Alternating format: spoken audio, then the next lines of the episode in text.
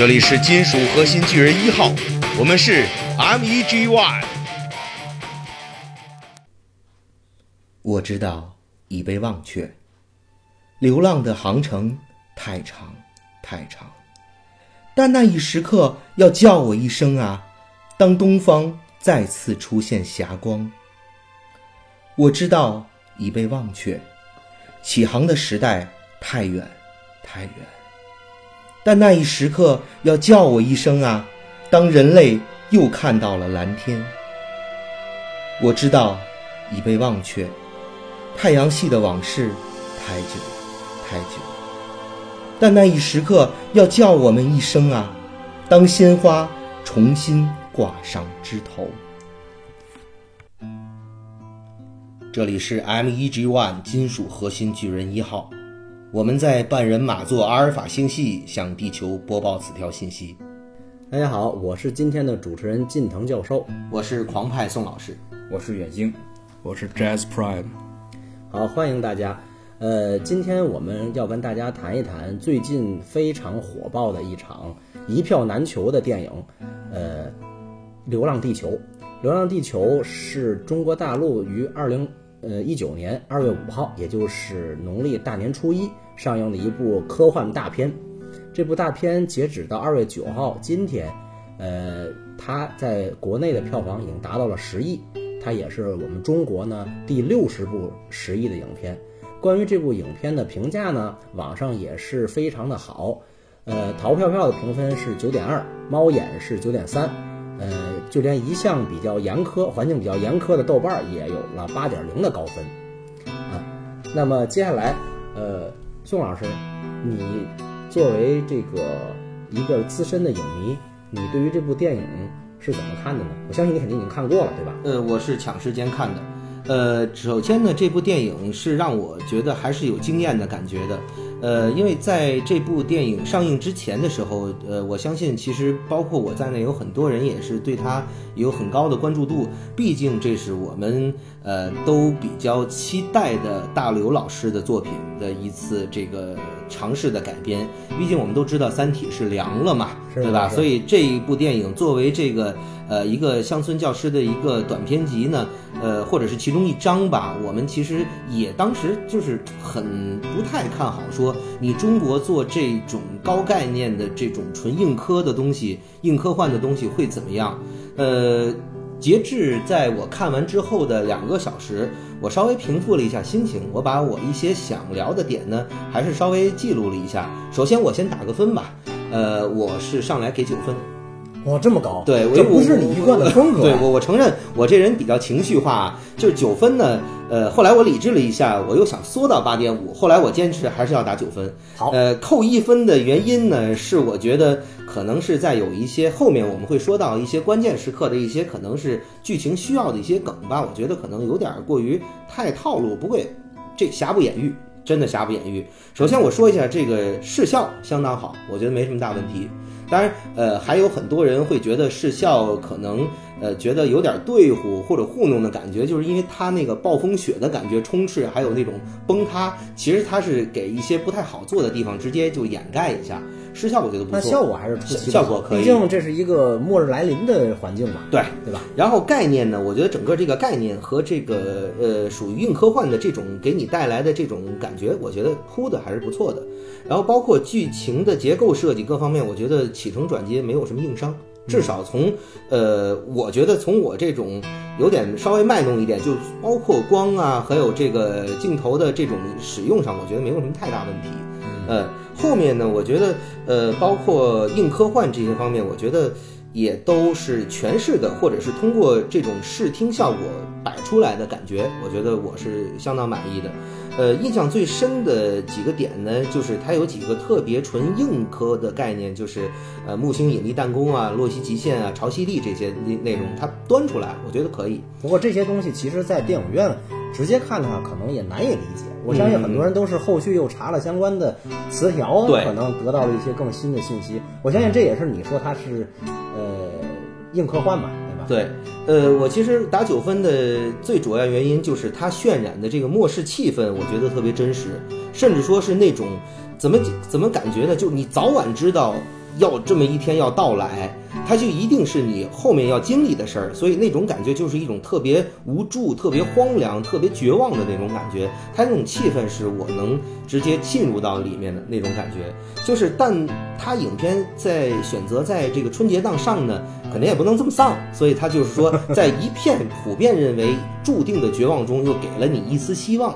所以我觉得这个影片是整整的一直压抑到最后，欲扬先抑，抑了很长时间，最后起来。我觉得这种其实这个电影我刚开始看，甚至包括看到一中段，我都觉得这不是科幻片，这简直就是个灾难片。哎，对我开始也觉得这不就是一大灾难片吗？但后来有些东西，我觉得，呃，整个什么时候出科幻，什么时候出亲情，什么时候开始让你鼻子酸，我觉得整体上，呃，结构还算严谨。所以我觉得这部电影我是给这个给赞的态度。嗯，我我我能目前我先说这些吧。嗯，哎。呃，爵士，你这边应该是今天刚刚看完这个电影，呃，算是非常非常这个感情还比较这个激情还比较浓厚的时候，我觉得这会儿听听你的观点，应该是是是非常非常热乎的啊。嗯，在看电影之前，我没做任何准备，小说没看过，预告片我也没看过，没有任何了解。买一张电影票就直接奔电影院了。买票时我就挺意外的。平时我我我们家附近有两个电影院，一个有 IMAX，那个票价就已经很贵了。平时破百了吧？平时五十四块五，今天的话大概一百三、一百四的样子。啊，我的天，一都超一百了。对，疯狂。对，这就是 IMAX 价钱。我没选择看 IMAX，去了另外一个电影院，一个就平时我选择我可能看二 D 电影才会去那个去那个相对小电影院。这个小电影院也是爆满的状态。我在这电影院从来没见过。令人震惊。是的。我看那一场，我买的时候也稍微有点晚。我买的时候是一个特别靠边的一个位置，就是就是最最外面一排。能买到就不错了。是这个样子，我真的挺出乎意料的。电影院这个爆满情况真的挺少见的。看电影的，看电影怎么了？这你是现在还很激动吗？我看他，我看他有点激动的说不出话来。我决定安抚一下他平复的心情。嗯，我我得承认一件事，在电影院的时候我确实哭了。啊，能让这么一个啊。钢铁直男，好流下眼泪。好，这个我我觉得我在哭的时候，我注意到，因为我坐的比较靠后，所以我看我可以看到前几排这个观众的反应，他们也在抬手。我相信他们抬手的动作是在抹眼泪。嗯，我我这个泪点也比较也比较俗啊，就是那个父子亲情那一段。我觉得电影导演这个处理的手法是还是挺好、挺成熟的。前面有一些铺垫，这个父子关系，然后之后电影。嗯呃，原本是这个父亲，在这个出发之前向儿子做了一个告别，而且也做了一个伏笔，说这个你看到这个木星的时候，看木星特别近的时候，我就该回来了。呃，还有什么这个你向天上看，我就是那颗星这一类的话，这个前面看的话，可能就是一个父亲哄小孩的这个话，但是到了电影后面，一一全部可以对应上。这个手法虽然是挺常见的，但是用在这儿也挺合适的。包括他父亲真的，哎，他爸爸真的变成一颗星星。呃，这个其实也我我在看的时候，很多人在这儿也是一个泪点的一个集中的一个环节。但你知道吗？我是呃看着看着，我在这块儿我没流眼泪，我眼泪瞬间出来的那一刹那，就是这个是当时说，就是莫斯就是作为联合政府向地球呃留守在地球的这个不能叫留守，还在地球上逃难的对，然后所有的人说我们最后的希望破灭了。我们只能等时间了。说祝大家各自好运吧，就这样。那一瞬间，我这个就是，呃，因为我我看父子的情怀，我觉得还好，我没流眼泪。因为这里面你看，他有父子的情怀，也有这个爷孙的情怀，就这里面都有。对，然后我觉得这是属于人类的小亲情。我觉得大亲情就是属于，呃，地球要毁灭了，我那瞬间眼泪歘就下来了，就是毫无预兆的，我自己都没意识到。怎么没毁灭在我手里呢？你知道当时什么感觉吗？就是我我始终我始终有一个观点啊，就是我觉得我们人类也好，一棵植物也好，或者是一些动物也好，或者已经灭绝的动物，或者是还没有出现的一些生物动物，它始终都是这颗地球上的种子。我始终有这一个观念，就是地球养育了人类，我们对于这颗星的星球的这个是应该是一种大亲情。所以当这个地球毁灭的时候，我就觉得不仅仅是 my home is destroyed，就不是我家毁了那种遗憾和愤怒，而是我的这个亲情没了，地球才是每一个这个物种的母亲。所以当时看到这一点的时候，眼泪瞬间就特别绝望的出来了。其实我这观点后来也是看一个漫画，是小山宙哉老师画的那个《宇宙兄弟》的漫画，它这里面也是有一个观点，就是人类是地球的这个生殖细胞嘛，所以就是地球一毁了，一切的 all hope is destroyed，就所有的一切都归零了，完了，真完了。那一瞬间我，我的底线有点崩塌。嗯，我在我听说这个小说里好像还有这个飞船派和这个地球派两派是吧？嗯飞船派好像就说是乘上飞船逃离地球，嗯不需要地球，有这么一派。嗯，还有这么一种说法，这是我也也是我在网上看的，说西方人跟中国人有一些区别。有你看像美国吧，美国这个主要是人种是白人还有黑人，他们全都是外来殖民的这个人口，对对吧？他们远离了这个家乡，远离了自己的祖国，然后到了新世界、新大陆去殖民去。对这个好像就像是那个飞船派一样，而中国人呢，好像就更像是这个地球派。我们一定要留住这个家乡，我们要竭尽全力。咱中国这历史上不也丢过这个幽云十六州，嗯，对吧？后来那个中原王朝花了好几百年，我们一定要把这个幽云十六州找回来，这是我们国家的一部分。这个哦，其实你说到这个飞船派啊和这个呃所谓的地球派是吧？呃，这件事儿其实并不矛盾。呃，哎呀，在这里我又不得不我的这个变形齿轮又燃烧起来了。呃，我们大家都是变形金刚的粉丝嘛。其实说到这个把自己的母星改造这件事儿呢，其实当年在 G 一的 Marvel 漫画的时候，威震天就干过这个事情。威震天曾经就设想把赛博坦星球加上助推器，然后呢，让它能够在宇宙中航行，然后呢，伴随着航行的呢，就是不断的去殖民，不断的去寻找资源。说白了，他这就是把他的这个母星变成战舰，对对对变成飞船。不过，呃，大家都知道了，就是其实威震天后来他这个并没有这么能够成功的实施嘛，对吧？他后来是跟着这个七川的方舟去坠毁到地球了。那么后来在这个就是英国的这个 G 一漫画那边呢，就有了一个新的角色叫 Flame，就可以我们通常把它翻译成火苗或火蛇。这个人呢是一个博派的一个科学家，他呢就非常推崇这个威震天的这个呃想法，而且他也去评估了威震天当时的这个推进器的方案，他觉得这个方案的推力不够。后来他成功的去把这个方案给升级了，当然了，最终这个也没有成型，被雷霆整雷霆回就回收救援队给给破坏了。呃，不过这么说来的话，其实好像威震天是在刘慈欣之前就设想了这个 把自己的星球改造。呃刘慈这个威震天毕竟比刘慈欣还要早四百万年。呃，对对对对对对，我我们就觉得其实，而且这里边巧合的是，不止只有这一点。如果大家有印象的话，你们都会看到，在电影中，我们人类因为要离开太阳系嘛，因为太阳已经要这个进入了这个衰竭，呃，我们要去的呢就是巴尔马阿尔法星，然后呢要去那边，相当于进入那个星系。这地方太耳熟了呀！对呀、你不哎哎，还记得赛博坦星球在哪儿吗？哦，巴尔马座阿尔法星球。对喽，所以说所以说呢，呃，如果当年威震天没有离开赛博坦，而真的是实施这个计划的话，那么可能他们在出发之前就会发现，哎，地球朝我们开过来了，那真是得来全不费工夫，对吧？所以这个东西我觉得还是蛮有意义的。我其实也是最近听朋友介绍，我才发现，哎，有这么一点，所以我觉得这点来说真的是蛮巧合的。巧合对对，也也不能说巧合，因为很多故事放在半人马座阿尔法星，为什么呢？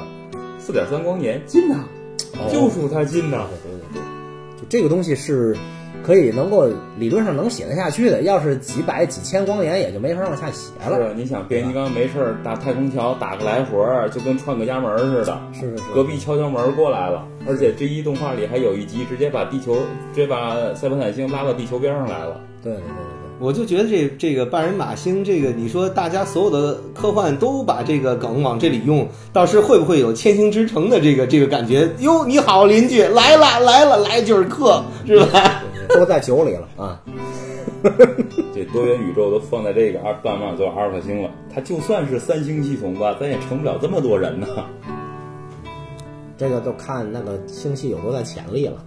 我们得使劲挖掘，对吧？我不排除未来有其他科幻的题材还会选取这个地方作为归宿，毕竟这地方值得去，哎，值得去讨论。哎，那宋老师，你觉得这部电影你哪些有点儿觉得不足的地方？我刚才你已经提到了，只是没没谈尽兴，现在给你，把你给你充分的自由啊。呃，现在是这样，呃，电影呢上映两三天，就在这两天时间呢，呃，我注意到现在就变成了一个现象级话题。毕竟呢，很多人是给这个电影标榜了是中国第一部硬科幻电影啊，中国的这个科幻元年啊，给他很多溢美之词。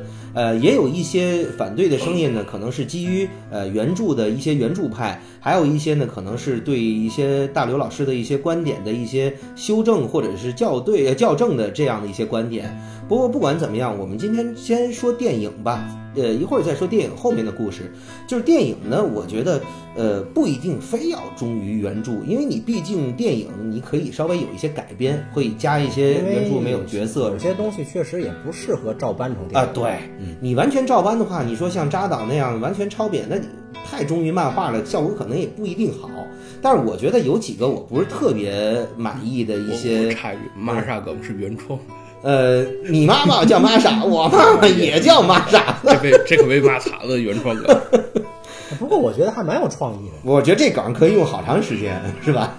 你看被死侍吐槽，我们跑题了，我们回到正文。我我会觉得，其实呃有一个点就是，我觉得到最后刘启是用脚去蹬那个那个最后那核心装置的时候，我就觉得到最后你电影设计你前面已经做得很好了，你非要到关键时刻啊，你呃卡壳了这些梗，我觉得有点用的有点，最后让我有点俗。呃，有点俗，有点出戏。另外一个呢，我不好说，可能我我先说是我的问题啊，就是呃，关于为什么要去这个木星，我们知道是希望要借它的力嘛，但是呢，就是一到木星的时候，整个上千台的推进器坏了，然后火山崩塌，这一点到底是靠近木星太近了出现的问题，还是说你这个突然出现了为了剧情设计而做的这块没交代清楚。哎，我我觉得可能是我没 get 我觉得应该是这个距离木星太近了，受到引力影响。但是你前面电影说的是人类经过精密的推算，你既然都想到借力了，这个时间空间，对吧？你应该这计划个这个赶不上变化嘛这怎么说呢？就是再精密计算，它也涉及到一个现实情况。嗯哼，你像你接近那个木星，你接近木星，这这个弹那个重力弹弓效应开始向外抛的时候，他要想的还有一个问题就是你在经历的这一段的逃逸过程当中，你地球的一些个重心变化也好，是它的这是气体已经变成固化固嗯那个都变成了固体，就是呃变成一些雪雪什么飘下来，气体都已经固化了，然后地球的中心变化、质量变化。然后还有一些其他的产生一些地核，因为你一直在烧这个发动机嘛，嗯，它这个地核可能会产生一些原著小说里就有铁镍核心出现一些变化，造成了它的地质变动。所以说，它的这个是火山爆发也好，是它这个发动机出现问题也好，其实不光跟引力有关，跟你整个过程当中人类不可期不可遇的一些个情况，你在这个过程当中的一些变化都是有关的。所以说，它不一定非得要是，呃，这个过程非得要是设计的，嗯嗯。即便是设计的，这也是可以可以去理解的。那那这那这个概念我现在明白了。再说最后一个，我可能觉得，我个人觉得有点儿不是特别呃认可的一个概念，就是可能我觉得啊，就呃大刘老师这类的科幻作品，我个人比较倾向于呃比较黑暗一些，就是我觉得这个可能是应和呃应这景吧，应了这个大年呢，新年了，我们从呃黑暗中找到了希望，然后最后其实这个硬核跟黑暗，呃，我说的呃可能我说是迎合，不好意思，我说错哦了，就是我总觉得有点太贴主旋律和迎合了，因为我可能这是我纯个人的，我觉得我还是希望看到了比较黑暗的一面，最后一种结局。就这样的话，我会觉得可能在这个环境下面，人性的呃复杂，或者是人性的黑暗也好，人呃黑暗也好，人性的光辉也好，会能得到一种综合的升华。就是我觉得最后还是一个大团圆的结局，我有点出戏。这个可能是我比较喜欢暗黑的这个毕竟是贺岁档，啊，是是是就我我只是觉得这个环境下，我我推荐宋老师有时间看看大刘的另一个短片《朝闻道呃，我还真没看过。可以。对，啊结局是是结局就是你想要的黑暗的剧情。对我现在就觉得，好不容易你给我营造了一个末世，你就让我就是带着痛苦看下去，我觉得这可能是一好作品。你这是 B 级片儿，对，对，其实说到这个东西吧，呃，我个人其实还是比较呃赞同呃刘慈欣老师的这种呃世界观啊，或者说是这种人类对宇宙的这种看法的。嗯，毕竟如果你对于宇宙的这个历史诞生，包括生命这些东西，呃，你有更深层次的思考之后，你会发现，其实地球这个繁衍生息在宇宙的形成过程中，其实是一个特别特别特别特别，我用了很多个特别偶然的 嗯小概率事件。换句话说呢，其实人类生存真的是非常不易的。这个浩瀚的宇宙和太空，其实对人类来说真的是几乎没有第二的选择。条件非常之非常非常非常非常的苛刻。实际上我，呃，我平时也会经常去听这个科学声音组织啊，包括这个呃汪杰老师啊、吴京平老师啊，包括卓老板他们做的这些节目。呃，这里面有一次我听这个汪杰老师做的一期节目的时候呢，他就说他呃也是参考了这个刘慈欣老师的一些作品，他也做自己做了一个小很小的一个短片的广播剧。这个大意呢，其实就是说这里说的主要是星舰文明这一部分的内容。刚才我们有提到了有这个星舰派嘛，或者地球派。星舰派就是要把人类文明去向外去扩张，我们去寻找合适的宜居的星球。这里面是把这个地球给推着走，推着走嘛。当时其实，呃，星舰派并不是一天产生的，当时大家也没有说一定要分开，只是因为大家感受到了外星来的这一个威胁。结果就在一个看似是探测飞船的这个呃外星飞船的攻击下呢，就是人类的这个防御舰队就是不堪一击，所以仅存的这个星舰就这个离开了地球，准备去扩张文明，仅存了两架星舰。这两架星舰就是原本就设想好，就是我们要这个呃离开地球继续繁衍的，但是啊，呃。由于一些这个，毕竟他们不是准备去外星殖民的这种配置，所以你们猜后来怎么着呢？失败了。后来就出现了一个非常非常考验人性的，也是非常非常黑暗的结局，就是这两架飞船的司令官一开始说我们要合作，但是他们都认识到了，以他们现在飞船的储备，根本没有能力在到达下一个可供这个中转或宜居的星球之前就会耗尽，所以牺牲一艘船。所以他们都想着要牺牲对面那艘船。好，最终结局就是双方的这个领航员或者说指挥官同时向对方的星舰开火，两方人在绚丽的火光和漫天的血雾之中，血雾就是鲜血的血啊，这故事落下来帷幕。所以其实你会发现，人类在宇宙中生存真的是非常非常残酷和艰难。这情节好像哪儿听过，嗯，蝙蝠侠、黑夜骑士是不是？对，所以我相信宋老师可能也希望能出现这种拷问人性的场景，或者我可能我比较暗黑吧。对对对，因为真的你真要说白了，人性是经不起拷问的，真的人性是经不起拷问的。这个实际上啊，这就看作者是否相信人性了。你看小丑那个，他也电视炸了两艘船，最后人家船就没炸了，对吧？互相互相都没有炸对方。你说这个，我这突然想起那个《少年派奇幻漂流》，看你是到底你怎么想？你是这哎对吧？有这种感觉，就会有两个结局。他这个结局就完全是看这个编剧或者说作者如何去看待这个人性。所以，反正我也有一个朋友，就觉得刘老师对人性是看的比较怎么讲呢？就是比比较把人性看的比较暗淡吧。这么说，人性人性本善而性本恶，恐怕刘老师会相信性本恶。对对，我我觉得可能，呃，一个具备足够理性思维的人，都会把人性可能会看的恶的面儿比较大一些。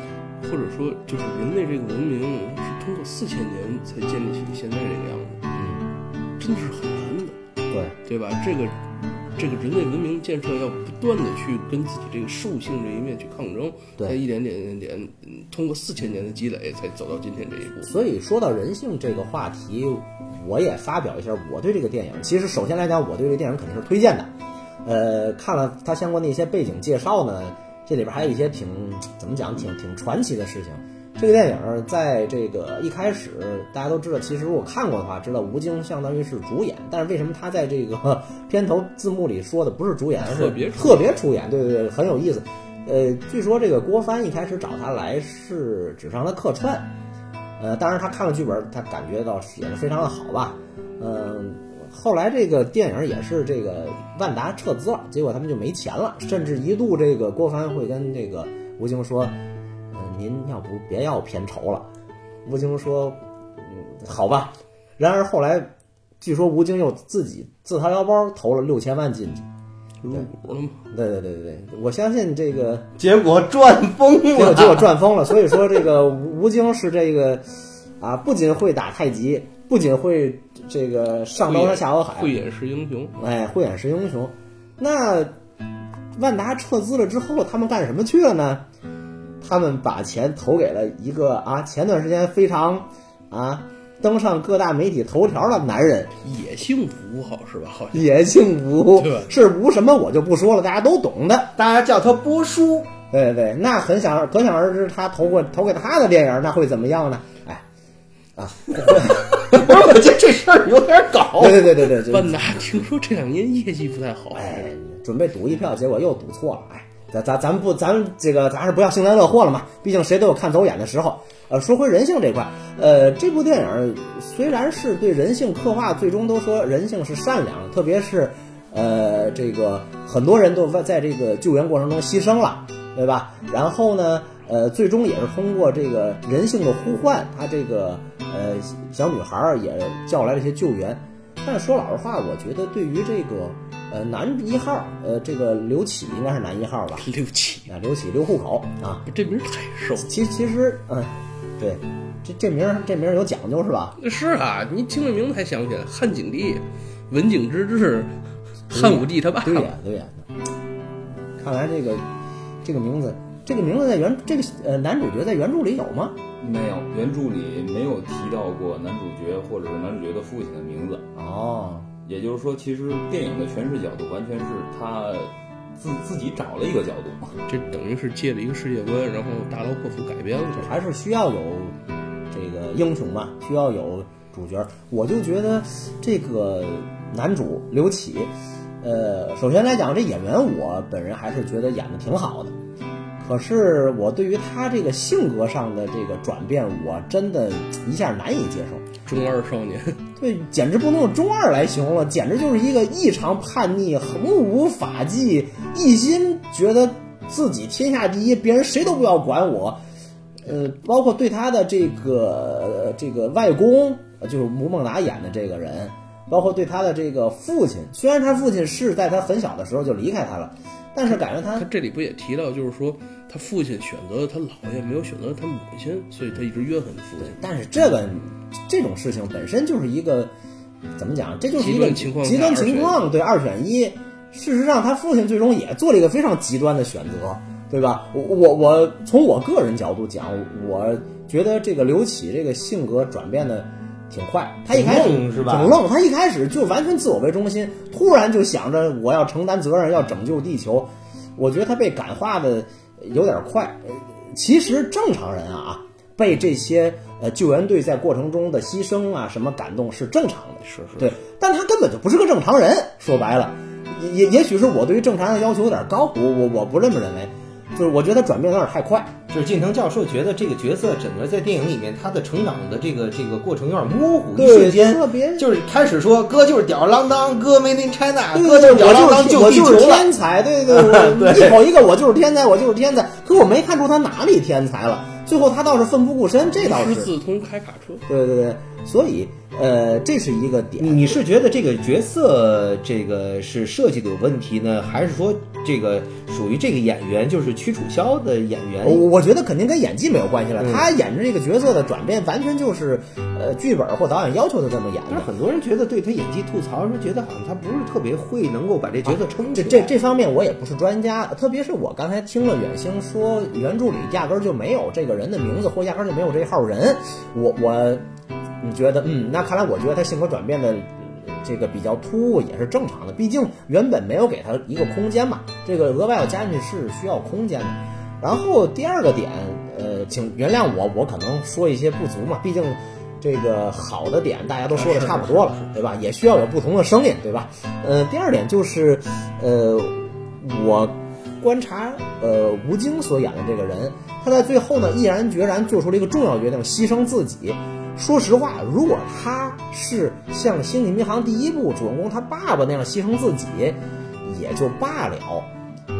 但他可承载着全村啊，不是，是全地球人的希望，，地球全地球村，全对呀、对全村人的希望呀。说白了，他带着所有的资料和复兴的希望，他去以命，或者说不是以他一个人的命，是以所有文明的这个文明火种的希望去搏。带着胚胎，对对对，去搏这个地球。当然，地球上也剩下很多人，这是没错的。可是胚胎已经造成了他杀人了。呃，是是，呃，所以他这个也是壮烈牺牲了嘛。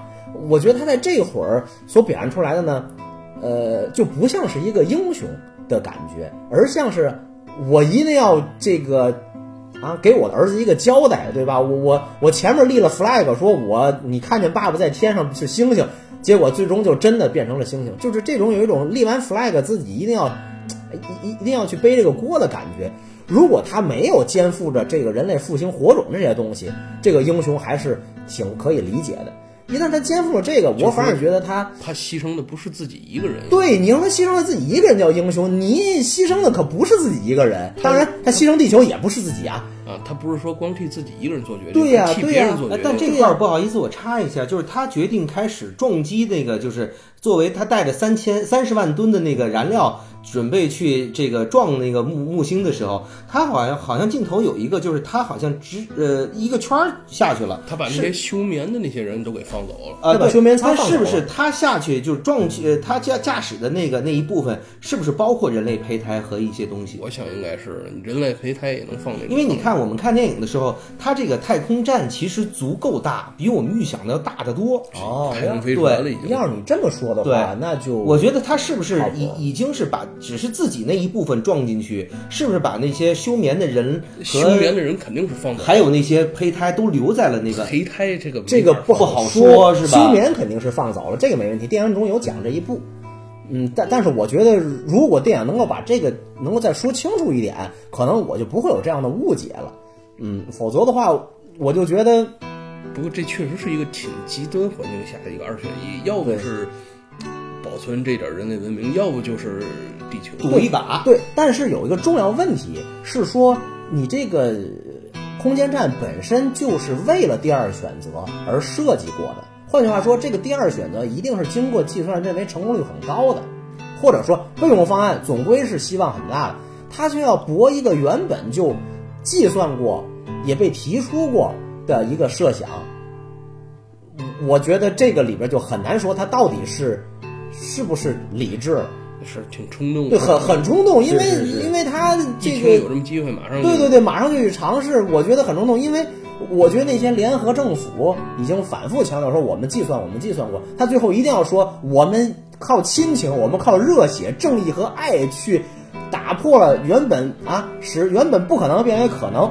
说实话，我挺替少年丈夫。对对，我挺替 Moss 就是那个机器冤枉的，因为我感觉理性的计算，嗯，其实是胜过人类大脑的计算的。但人类的就好在可以不顾一切去牺牲，去做出自己原本不敢做的事情。或者是在理性认为几乎不可能的这个这个方案里面，最后创造奇迹。因为说老实话，人类文明的进步靠的其实是理性的研究，对于科学的这个进步的只要推动才可能。你都靠感性的话，很可能人类进步就没有那么哎顺，畅。但是我我记得好像最后是不是有一个镜头是吴京最后得到了联合政府的认可，是好像呃，吴京得到联合政府的认可，并不是说认可他去撞，而是说一开始他要求救援队都去支持这个，我如果没记错的话，都去支持这个喷火。对然后这个联合国说你这个不行，嗯然后呢，他说，但是说我个人我这个呃。以政府姿态我没法帮你，对对对但是以个人的我可以帮你啊对对我帮你转发信息，给你开广播，谁然后愿去谁去然后这个小女孩就就像《七龙珠》最后的撒旦先生一样，他一下召集了元气，把大家都叫过来了。呃 元气弹这集结呃这这一点我倒不会吐槽，毕竟在那个情况下，大家也呃被这种死马当活马对对被这种号召感化还是正常的。但说老实话，就是这下要是不成功，其实也就恰恰证明一开始计算过这个方法是无效的。所以说，吴京在这一扑本身是，其实我觉得真是太冲动了。我我当时真有一种呀，这不是《战狼三》吗？这种感觉。当当然还有一种可能，就是说最初联合政府计算的时候，就计算的是用这个呃轨道推进的轨道推进发动机呢去喷火，而没考虑再让空间站去加这一把火，也有可能是这个原因。毕竟一开始不是这么设计的嘛。如果这么解释的话，呃，应该就应该就能解释。应该是这样。嗯。但是确实，这个角色还是挺冲动的。对对对对，因因为你我我是甚至不能理解他怎么一下子就能算出来，我三十万吨燃料就能爆炸起来五千公里的火焰，我这个这这个其实也蛮蛮剧剧情设计，剧情设计可以理解，可以理解。是。那这爵士，你对于这个电影有什么你觉得呃有需要提高或者你觉得不足的地方吗？不足，我觉得吧，如果真有这个太阳发生这么一个情况的话，是不是人类整个就灭绝了，很难生存下去？就其实你你现在在说的，其实就是如果真的啊，就是现实生活中真的我们人类遇到了太阳这个即将这个枯竭的这种情况下，首先，这个食物来源就成问题。你这个远离太阳，地球表面都冰冻了，光合作用就没法做了。是这个农作物，然后其他生物也没有这个食物，然后人类补充蛋白质也好，补充其他食物也好，这个你没有来源了。就是说，其实虽然我们可以把城市建在地下，避免这个低温，但是我们根本没法获得可持续的这个是的呃还有就是资源补给。还有就是这个能源，能源从哪儿来的？能源可不可以从地心那边获得？能源完全可以从有很多科幻作品也是在利用地心的热核燃料嘛，就是热能燃料。刚才那个爵士提到的关于这个，就是没有太阳没有太阳之后的一些个合成，像植物的合成，其实原著小说里也没太去考虑，只是说就是人类可以不单纯通过这个光合成的这个产品来进行生存了，它只是在在这么一个前提下，因为你想。据那个电影里头，吴孟达算是一九零后，他是一九九九对对对对，没错没错。他在那里都是一个这么大岁数的人了，也就是说到太阳出现这个这种情况，就是出要太阳要毁灭的情况下，人类其实经过已经经过了一个现在以现在的时间段来说，已经很长的一个时间的发展了。这就只能说是设定，就只能接受的。人类既可以解决这个食物的是就是可以接受，可可以接受这个情况下，你再去看这个人类想跑，否则的话，如果现在太阳说就就准备要爆炸了，或者哈是变成红巨星了，我们连跑的机会都没有。对，那倒是。还有靠推进器把地球推出这个太阳系轨道的话，会不会太阳会不会地球直接碎掉？这个也只能接受，地球不会碎掉，地球不会破碎，就其实它可能支撑不了这种就是啊，力量太大的速度。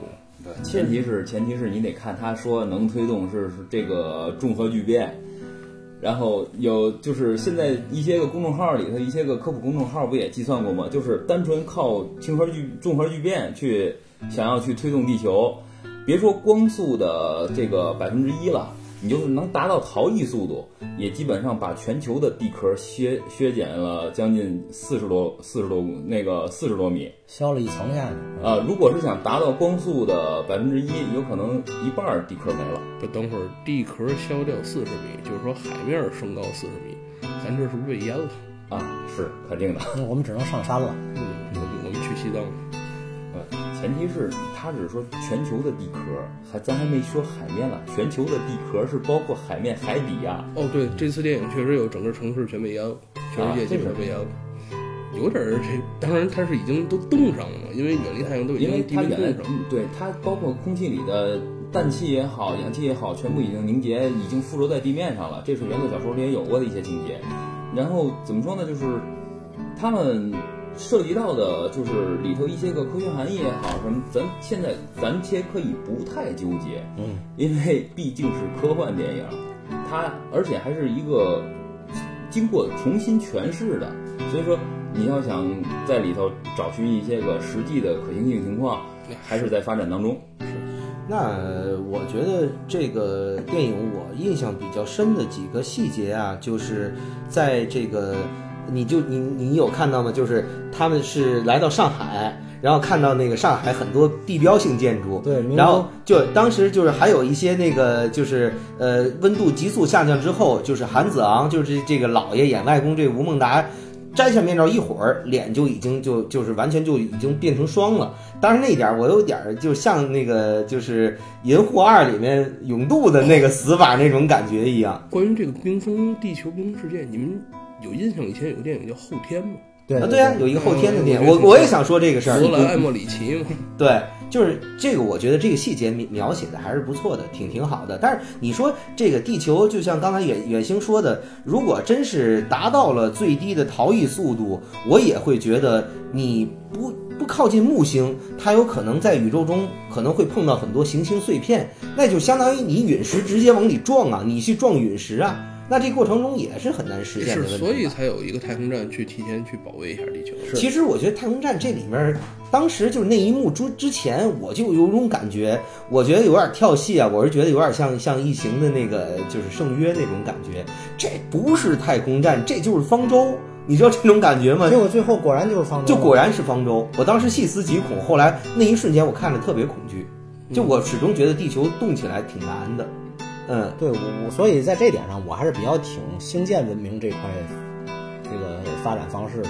毕竟携带这个一部分的资料，包括人类文明的信息去拓展，远比推动一个球 要要容易一些了。就你知道吗？我就是这电影里有一镜头，就是直接给了一个特写镜头，就是地球整个的一个画面中在在中间，呃，地球后面的推进器那一半球全是推进器嘛，地球往那儿走。当时我有点我有点笑场，我觉得嚯，还真走了。我第一反应就是，如果你达到了逃逸的这个最低速度，你开始往前走，那那一面推进器的另一面就是迎接着就是开始作为地球的头的那一面，经过的这种摩擦和撞击，那也不适合人类生存。你是指什么摩擦中？就是属于地球在推进过程中，在宇宙中碰到的各种问题是，你那一面根本就没法活。这个涉及原原作小说里提到过，其实原作小说里这个地球推进器它是分东半球和西半球啊，对对对对对，两侧半球里头，它有一个就是刚才你说这个飞船，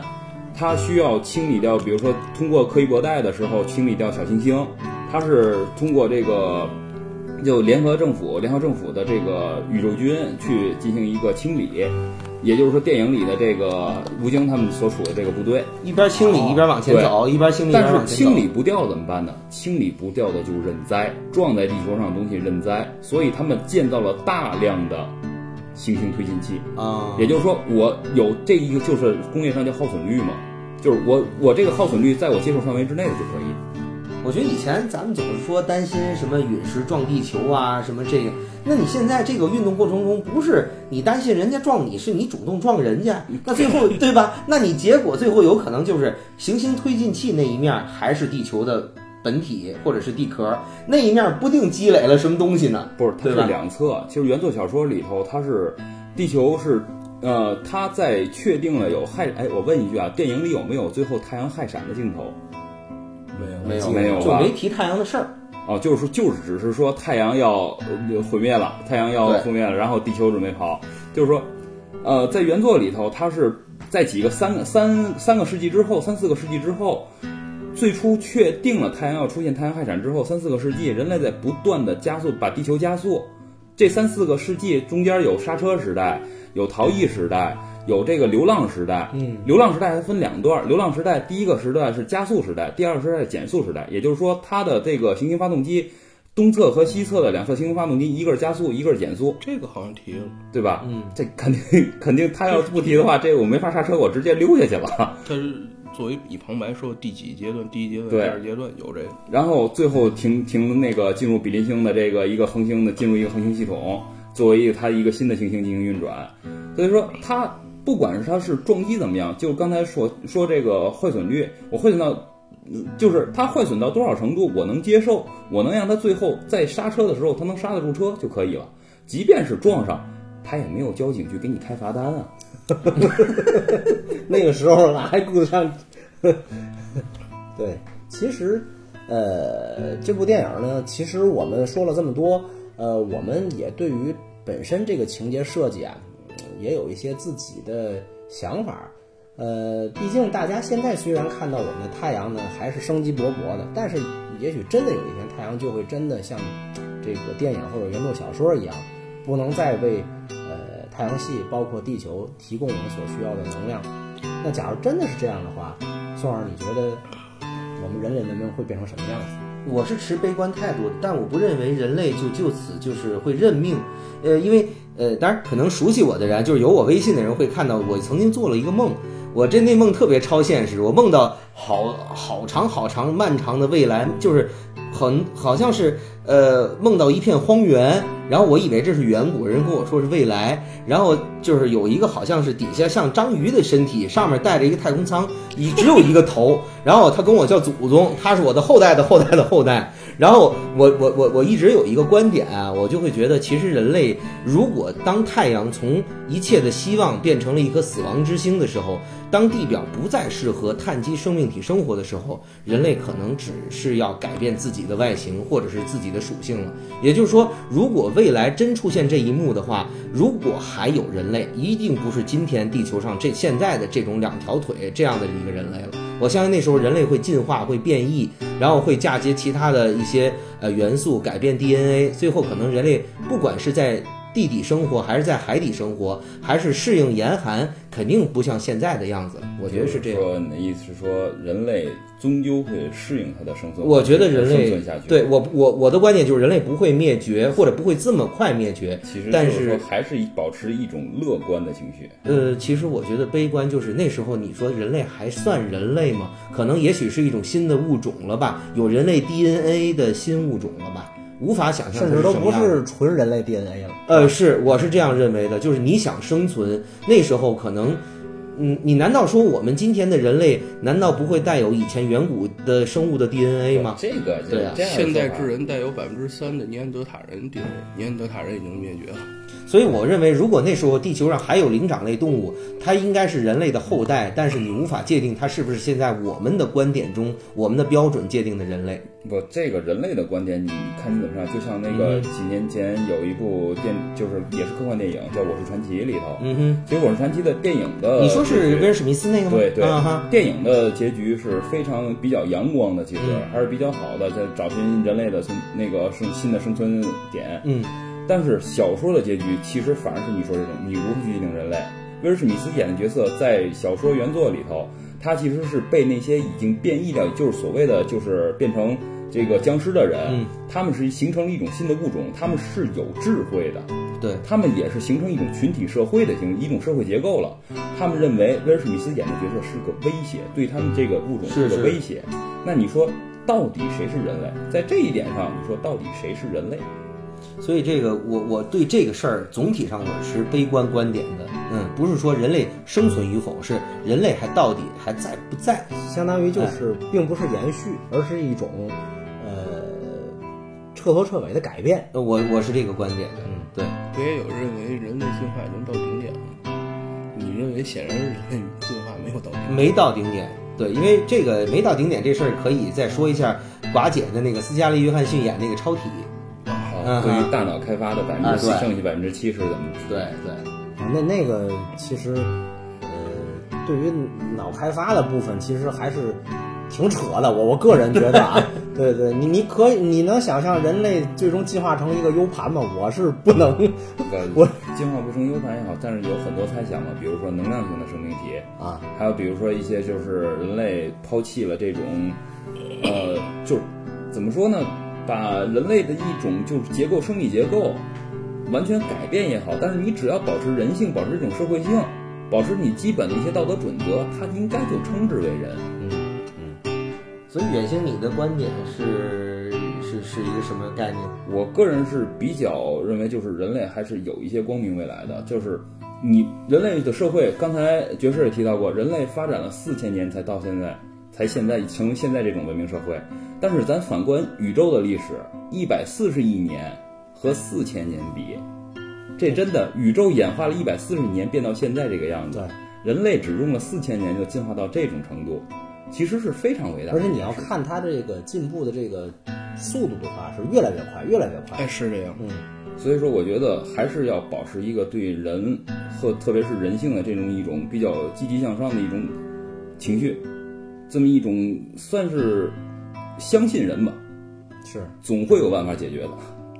我觉得是既要相信又要不相信吧，两种都要，会有多种可能，可能越变越好，但也有可能会走向那种歧路，走向毁灭自己。就是说，有可能会毁在人类自己手里，所以也有可能就成也人类，败也人类，是吧？所以就应该是既相信自己有可能性，有变得更好的可能性，同时也要谨慎。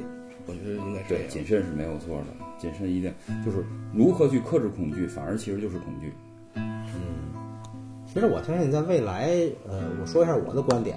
其实，如果真的有这种情况的话，呃，我相信等不到那一天，人类应该已经找到了解决办法。因为，呃，人类不断的在去对自己的技术进行革新，然后也不断的去，因为事实上，历史上每一次科技的进步嘛，它的标志性都是人类对于。我们所在的世界的这个了解程度，实际上世界上存在着太多太多我们还不够了解的。我们每一次这个观测技术的提升，我们每一次把这个观测的范围往宏观或者是往微观方向去发展，都是呃一种极大的进步。所以我觉得在那天到来之前，人类肯定已经找到了办法。所以我是持乐观的态度。就算人类没能自己找到解决办法。谁又能保证说不会有其他系外文明给我们提供帮助呢？没错，《侏罗纪公园》里面不有一句话说：“生命会找到自己出路。”对呀，是，这就是属于这个，我们只能说寄望儿孙自有儿孙福，是吧？但是这个这个观点，其实首先得有个女朋友，哎，对对，然后再有儿孙，好吧。所以我们这个今天的主题太黑暗了，所以我们后面稍微往上扬一下，也是在这个期间，希望大家听完这个赶紧去找女朋友，有女朋友才能繁衍后代，是吧？我我们不会在这个大过年的时候，快到二月十四了吗？对对对对，我们不会在大过年的时候说，哎呀，什么时候搞对象啊，什么时候生孩子呀？但是为了人类文明的存续啊，为了整个社会的进步。还是鼓励大家优生优育，我感觉太低了。还有一种办法，就是我 我觉得另外一种比较扯的一种结局啊，就是我我我下搞笑的啊，我觉得就是直接靠贵州茅台酒厂，咱们准备多少多少茅台，外星人来，咱跟他们谈。干嘛？你要给外星人灌醉了是吧？这是另外一个梗，这是另外一个电影的梗，直接报坐标打他们，都在酒里了，都在酒里了。呃，刚才我们已经谈了很多关于这部国产科幻电影的想法。尽管这部电影呢对它的评价有好也有坏，但我们仍然强烈建议大家到电影院去亲自体验一下这部科幻大作，同时也能够为国产科幻电影的繁荣发展贡献自己的一份力量。好，谢谢大家，今天我们的讨论就到这里。我们是 M E G One 金属核心巨人一号，我是主持人近藤教授，我是狂派宋老师，我是远星，我是 Jazz Prime，谢谢大家，我们下期再见，拜拜，拜拜。本次半人马座阿尔法星系特别播报完毕。此外，我们还要感谢我们的好朋友布里吉特·世之阳。他是一位变形金刚文化的忠实爱好者，经常活跃在微博上跟大家分享相关的心得和文章。本期节目中提到了变形金刚故事里面的流浪赛博坦情节，也正是受到他的启发。他微博的名字是布里吉特是只羊，我也会把他微博的名字写在本期节目的文字概要里面，欢迎大家微博关注支持他，谢谢。